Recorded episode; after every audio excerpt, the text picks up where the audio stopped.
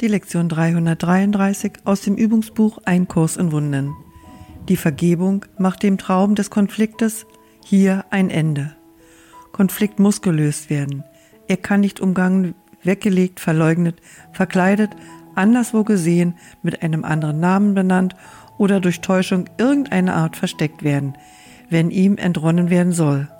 Er muss genauso, wie er ist, gesehen werden, dort, wo gedacht wird, dass er sei, in jener Wirklichkeit, die ihm gegeben wurde und mit dem Zweck, den ihm der Geist zugewiesen hat.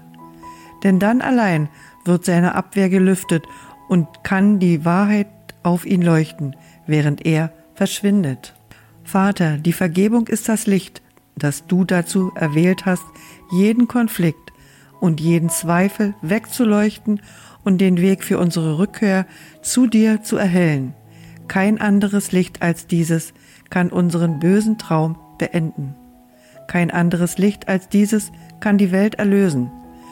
Denn dieses Licht allein wird nie versagen, da es deine Gabe an deinen geliebten Sohn ist.